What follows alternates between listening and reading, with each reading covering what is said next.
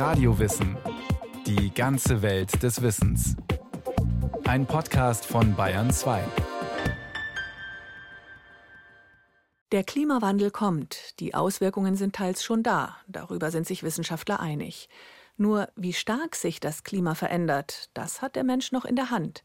Warum tut er sich so schwer mit den nötigen Maßnahmen?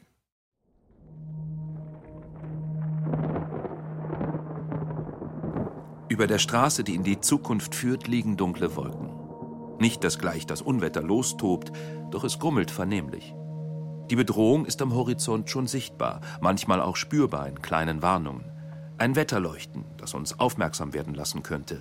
Eine Veränderung im Luftdruck, die wir als Hinweis deuten könnten, Vorsorge zu treffen. Eine Windböe, die uns warnen will. Das drohende Unwetter heißt Klimawandel. Doch was geschieht? Die Menschheit fährt mit Vollgas weiter in das Schlechtwettergebiet. Sollte eigentlich wissen von der Bedrohung, auf die sie sich zubewegt, doch schaut nicht richtig hin. Schämt sich ein bisschen wie ein ungezogenes Kind. Und ist doch seit der Steinzeit nicht erwachsen geworden, konstatiert staunend die Ökologin Gesa Lüdecke, Direktorin für Umweltstudien am Münchner Rachel Carson Institut für Umwelt und Gesellschaft. Also die Kognitionspsychologie beschäftigt sich auch schon sehr lange damit, warum unsere Gehirne sich im Grunde eigentlich seit der Steinzeit äh, mit Blick in die Zukunft nicht groß weiterentwickelt haben. Also wir besitzen immer noch nicht die Fähigkeit, weit in die Zukunft schauen zu können. Wir können uns keine großen Zahlen vorstellen. Wir können uns nicht vorstellen, was heute in drei Jahren ist. Und das macht es für uns auch so wahnsinnig schwierig, vorausschauend und sozusagen für zukünftige Generationen, die es noch nicht gibt, mitzudenken. Auch wenn wir es uns immer selber vornehmen und eigentlich wissen, das ist das Richtige. Tatsächlich stehen immer mehr Menschen fassungslos und kopfschüttelnd vor unserem Umgang mit immer mehr bedrohlichen Entwicklungen. Dem Klimawandel, dem Artensterben, der Wasserkrise, der Erosion der Böden. Wie kann es sein, dass wir immer mehr wissen und doch nichts tun, verleugnen und verschieben, Handlung von anderen fordern, aber selbst immer größere Autos fahren, mehr fliegen, Ressourcen schneller verbrauchen, wie süchtig konsumieren? Die historische Forschung findet bislang kein Beispiel für erfolgreiches kollektives Lernen gegenüber globalen Bedrohungen. Das Problem ist nicht neu. Doch langsam fällt auf, dass sich das Phänomen konstant wiederholt, selbst wenn die Bedrohung massiv steigt. Klaus Michael Meyer-Abich, kürzlich verstorbener Physiker und Naturphilosoph, sagte schon vor 25 Jahren als Wissenschaftssenator der Hansestadt Hamburg: Die Grundsituation in unserem bisherigen Verhältnis zur übrigen Welt kann man doch etwa an dem Dreisatz zusammenfassen. Erstens, so geht es nicht weiter, das heißt, so soll es nicht, so darf es nicht weitergehen. Zweitens, was stattdessen geschehen müsste, ist im Wesentlichen bekannt. Drittens, trotzdem geschieht es nicht. Nun ist die Frage, warum geschieht es nicht? Handelt es sich tatsächlich um eine anthropologische Konstante? Dann wäre der Mensch physiologisch nicht in der Lage, verantwortlich in die Zukunft zu schauen. Oder braucht es schlicht andere Strategien und Methoden, um ihn lernfähig zu machen? Oder ist es gar die Prägung unserer Kultur und unseres Weltbildes, das den Menschen abstumpfen lässt und sein Handeln lähmt? Experten unterschiedlichster Disziplinen erforschen, woran es mangelt. In der Steinzeit hatte die Unfähigkeit, in die Tiefen der Zukunft vorauszudenken, noch wenig Konsequenzen. In der hochgradig komplexen Gegenwart aber besteht die Gefahr, dass sich eigentlich lösbare Einzelkrisen in eine nicht mehr beherrschbare Megakrise verdichten. Die 90-jährige amerikanische Ökophilosophin und Erforscherin lebender Systeme, Joanna Macy, sieht darin schlicht eine Überlebensfrage. Bei allen Gefahren, vor denen wir stehen, ist keine Gefahr so groß wie die Verdrängung. Denn dann passiert das alles unkontrolliert. Lebende Systeme müssen sich bei Störungen selbst korrigieren. Verdrängen sie diese Aufgabe, dann ist das Feedback blockiert. Und die Forschung zeigt uns unmissverständlich, dass jedes System, das so handelt und sich weigert, die Folgen des eigenen Verhaltens zu hinterfragen, letztlich selbstmörderisch ist. Langsam wird deutlich, dass die Psyche und unsere Form der Wahrnehmung eine zentrale Rolle bei der Bewältigung der globalen Krisen spielen. Mittlerweile arbeiten verschiedene Disziplinen Soziologen, Biologen, Physiker, Geographen, Philosophen, Psychologen und Kulturwissenschaftler daran, herauszufinden, warum sich der Mensch so schwer tut, absehbare Not und Gefahr wirkungsvoll zu verhindern. Besteht doch dann vielleicht die Möglichkeit, das Rad herumzureißen oder auf die Bremse zu treten bei der kollektiven Raserei in eine unsichere und gefährliche Zukunft? Die Umweltverhaltensforscherin Gesa Lüdecke nennt eine ganze Reihe von recht nüchternen Gründen, die einen Durchschnittsbürger in seinem Klimaverhalten prägen können. Das sind Motive wie äh, natürlich Emotionen, die beeinflussen, berührt es mich selbst. Es ist eine gewisse räumliche Nähe oder eine Distanz, die spielt damit rein. Ganz stark sind es auch die sozialen Normen. Das heißt, was macht mein Umfeld? Was erwartet meine Peer Group von mir? Wie ich mich verhalte? Das kann auch durchaus dazu führen, dass mich ich eigentlich entgegen meines eigenen Wunsches verhalte, weil ich nicht anecken möchte. Und am Ende natürlich auch habe ich überhaupt die Gelegenheit, dies zu tun? Also bietet mir mein Umfeld, meine Umwelt die Infrastruktur, um mich auch entsprechend zu verhalten. Wenn viele dieser Dinge nicht übereinstimmen, passiert auf individueller Ebene weniger. Kann man an den genannten sozialen Normen kulturell noch drehen, um so Motivationen zu stärken, positives Verhalten steuerlich belohnen und klimafreundliche Infrastrukturen noch verkehrspolitisch verbessern, so sieht es bei tiefer liegenden verhaltenspsychologischen Mechanismen schon deutlich schwieriger aus. Ein Mensch will spüren, dass sein Handeln wirkt. Fehlt diese Erfahrung, verliert die gezielte Aktion ihren Sinn.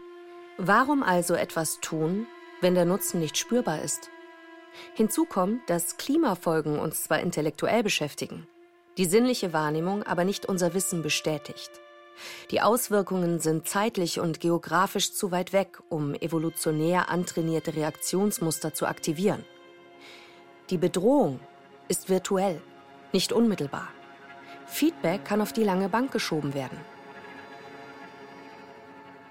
Die Gesellschaftswissenschaftlerin Sarah Kessler erforscht im Bayerischen Klimaforschungsnetzwerk in der LMO München die menschlichen Reaktionen auf die Krise und ist davon überzeugt, dass auch die immense Komplexität des Themas uns längst überfordert. Die Konsequenzen, die sind einfach wahnsinnig fern. Es ist alles miteinander verwoben und ich weiß nicht, wenn ich hier an einer Stellschraube drehe, was wirklich am anderen Ende der Welt die Folgen sind. Ähm, und zwar, dass wir den Klimawandel nicht mit unseren Sinnen wahrnehmen können. Wir sehen kein CO2, wir fühlen es nicht, wir schmecken es nicht, wir riechen es nicht. Und deswegen ist es für uns so abstrakt, so schwer vorstellbar. Und das ist mit Sicherheit aufgrund des langen Zeithorizonts, aufgrund der räumlichen Entfernung der Konsequenzen und aufgrund der Vielschichtigkeit und so weiter das komplexeste Problem, was dann zu Resignation führen kann, zur Lähmung, zur Verdrängung und am Ende vielleicht sogar zur Leugnung. Was tun, wenn der Schmerz an der Zerstörung der Welt, dem Schwinden der Schmetterlinge, dem Sterben der Bienen, zwar seelisches Leid hervorruft, aber meist nur stummes Aushalten provoziert. Wenn Zukunftsängste zwar allgegenwärtig sind, aber in der Regel gar nicht erst geäußert, sondern weggesteckt werden. Jochen von Wahlert, ärztlicher Direktor der psychosomatischen Klinik in Bad Grödenbach, versucht eine kollektive Diagnose einer pathologischen Gesellschaft. Das Erschreckende ist für mich, dass Menschen eigentlich kaum oder ganz wenig in der Therapie solche Ängste formulieren und beim weiteren drüber nachdenken habe ich den Verdacht, dass es ein Phänomen ist, was unglaublich weit in unserer Gesellschaft verbreitet ist.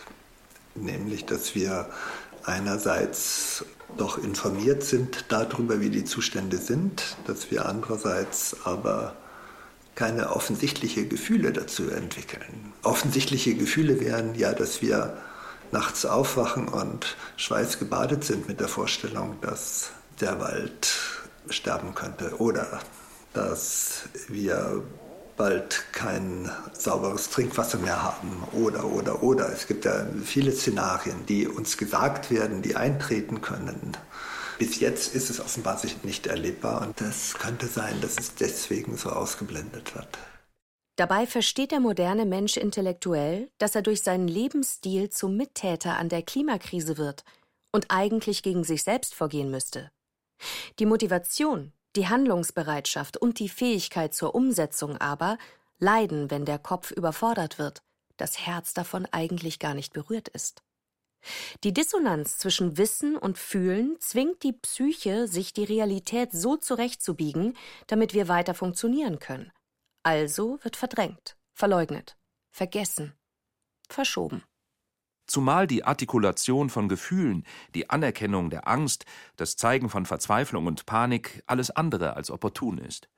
Der moderne Mensch soll nicht emotional sein, sondern tough, nüchtern, rational, analytisch, lösungsorientiert, während unter der Oberfläche aber die Sorgen brodeln, das Leben der eigenen Kinder bedroht scheint, vermeintliche zeitlose Sicherheiten wegbröseln.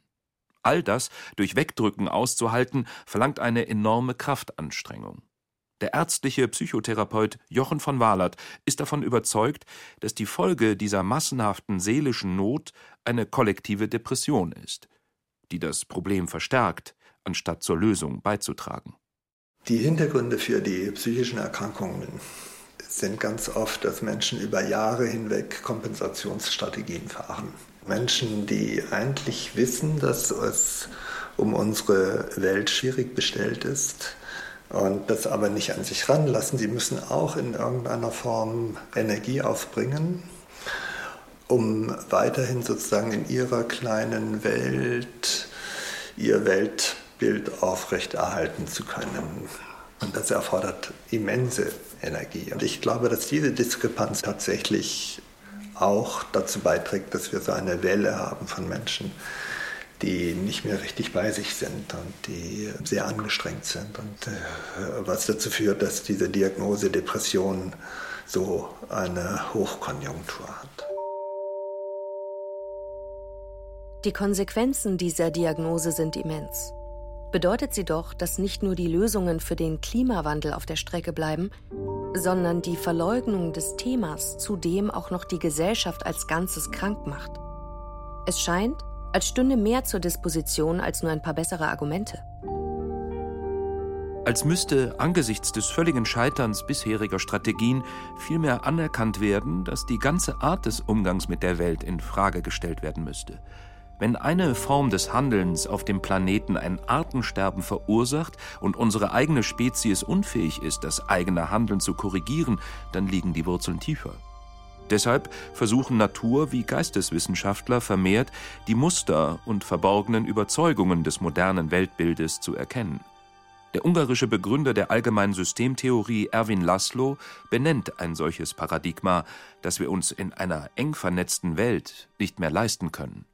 Wir glauben, alle sind separat. Alle Leute sind für sich selbst.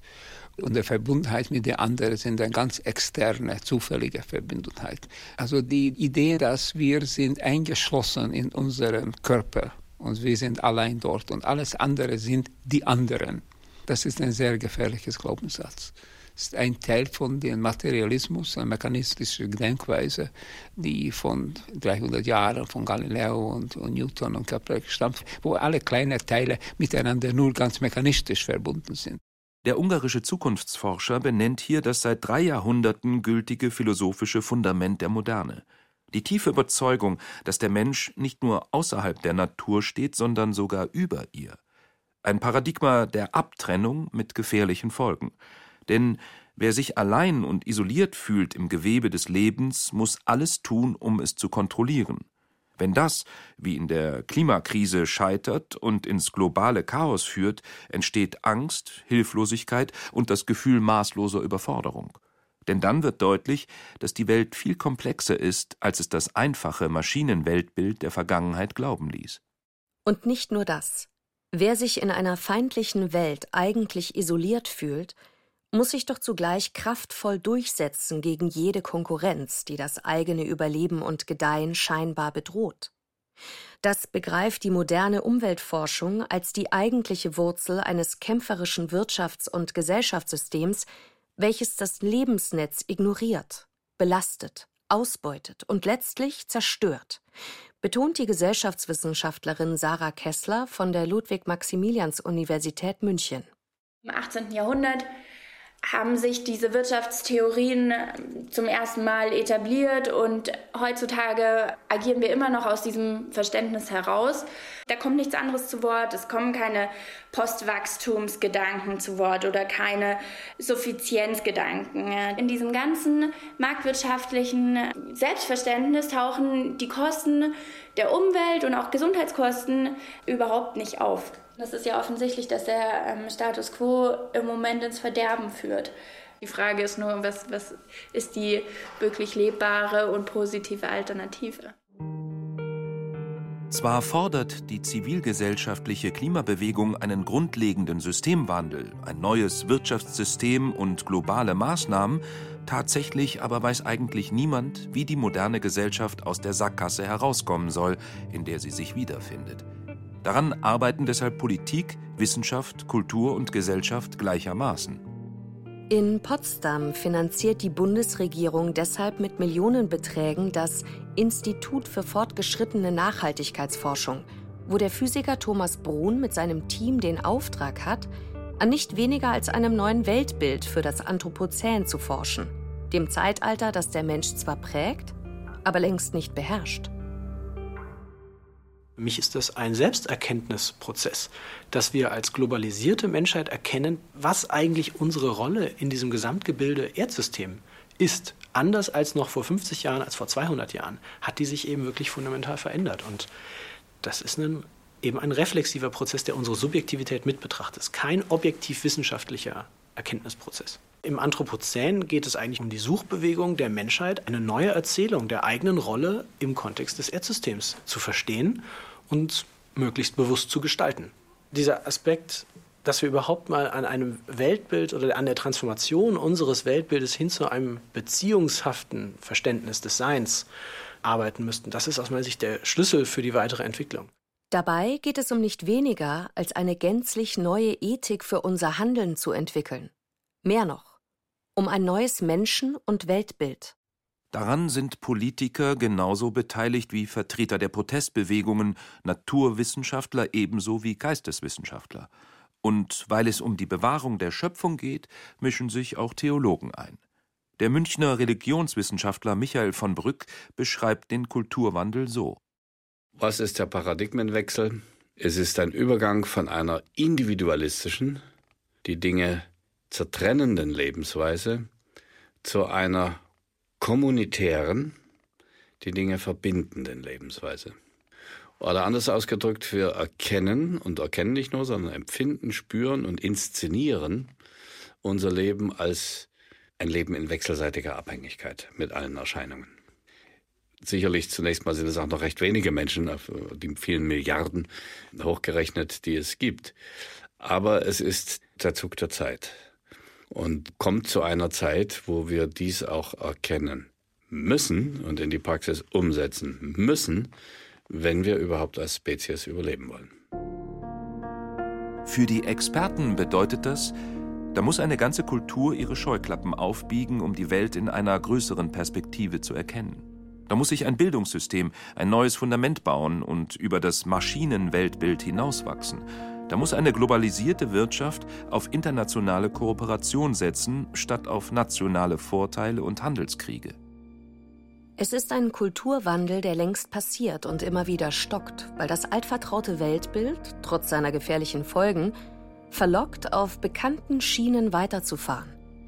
Und gerade deshalb weisen die Pioniere eines zukunftsfähigen Weltbildes, wie Thomas Brun, darauf hin, dass der große Wandel, den es da braucht, nicht nur auf Politik und Wirtschaftsbosse delegiert werden kann, sondern jeden Menschen betrifft.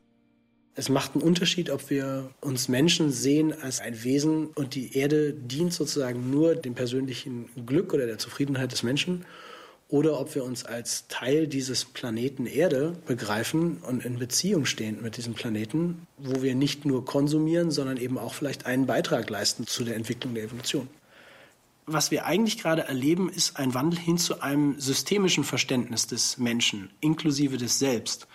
Dass wir also erkennen, wir sind immer Teil eines gekoppelten Systems, Mensch und Umwelt, sei es nun zwischenmenschliche Umwelt oder die nichtmenschliche Umwelt, lassen sich nicht trennen, sondern sind ein gekoppeltes System. Ich kann nicht das System ändern, ohne dass ich Teil davon bin und ich mit Teil dieses Wandels bin. Die Hoffnung ist, dass der moderne Mensch so zum Teil der Lösung wird, anstatt weiter das Problem zu sein. Dass wir im Alltag so handeln, dass wir dieses gekoppelte System nicht weiter belasten. Dass wir die Umwelt als Mitwelt begreifen und wie ein Teil unserer selbst schützen und bewahren. Dieser entscheidende kulturelle, ethische, aber auch psychologische Wandel wird Zeit brauchen. Zeit, die die Menschheit eigentlich nicht mehr hat. Deshalb muss in der Wandelzeit, in der sich die Menschheit in Zeiten der Krise befindet, der Umgang mit der Herausforderung des Klimawandels anders werden, sagen die Umweltpsychologen. Sie empfehlen, bei den Appellen zu klimafreundlichem Verhalten vielmehr das Herz und die Gefühle anzusprechen, als nur den überforderten Verstand. Statt erfolglos komplexe globale Lösungen zu diskutieren, brauche es vermehrt lokale Ansätze vor der eigenen Haustür, wo Veränderung erlebt werden kann. Statt mit kommenden Katastrophen zu drohen, sollten Geschichten von Lösungen erzählt werden, die Hoffnung machen und zur Nachahmung einladen. Statt auf bestrafende Regeln zu setzen, sollten Lob und Belohnung eingesetzt werden. Statt Ängste verdrängend zu verschweigen, sollte eingeladen werden, sie offen zu teilen.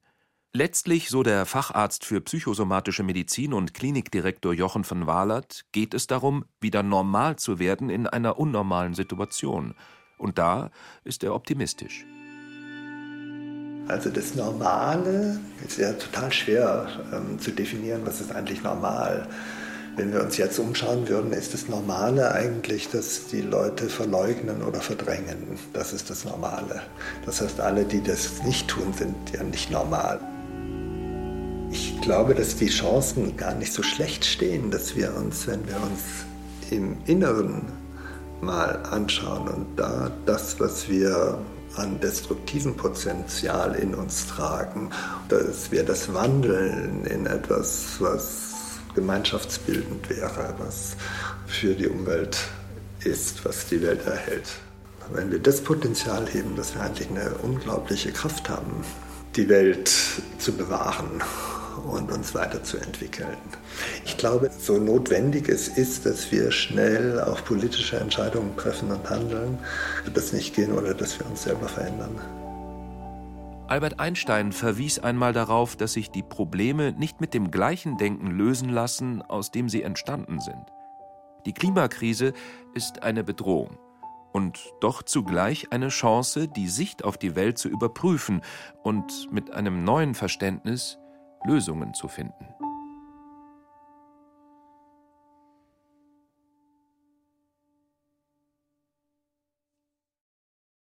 Das war Radio Wissen, ein Podcast von Bayern 2. Autor dieser Folge Gesiko von Lübcke. Regie führte Christiane Klenz, es sprachen Katrin von Steinburg, Thomas Leubel und Beate Himmelstoß.